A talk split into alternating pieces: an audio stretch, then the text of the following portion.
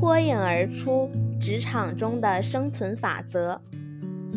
学会选择休息时间。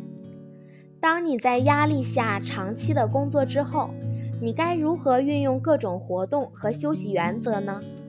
假如你想要使工作达到最有效的成果，你就必须评估自己的目标是什么，知道你个人的活力循环和耐力，并且在充分运用个人资源的情况下拟定工作计划。当然，你不能在每次感到疲惫或是出现难题时就请假半天。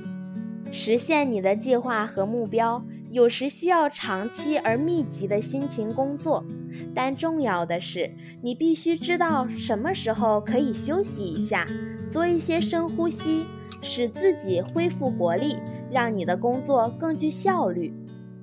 虽然每个人都具有大量的未开发的潜能，但你必须能够清楚认知到什么时候自己的专注力、判断力以及思考的清晰度都消失了。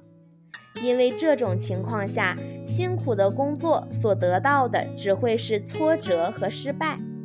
如果你经常这样做，就会损害你的健康与消减你的信心，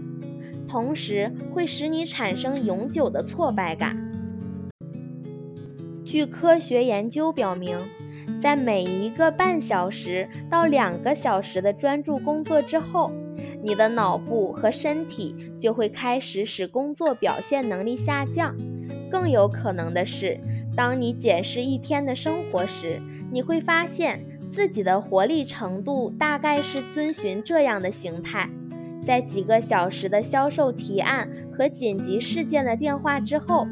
你的身体会提出它需要休息的信息。这时，你会想要起来走一走，伸展一下四肢。吃点东西，或者只是需要几分钟的时间，让你的头脑不去思考工作上的事情。偶尔忽略这样的欲望，并不会影响到你的工作表现，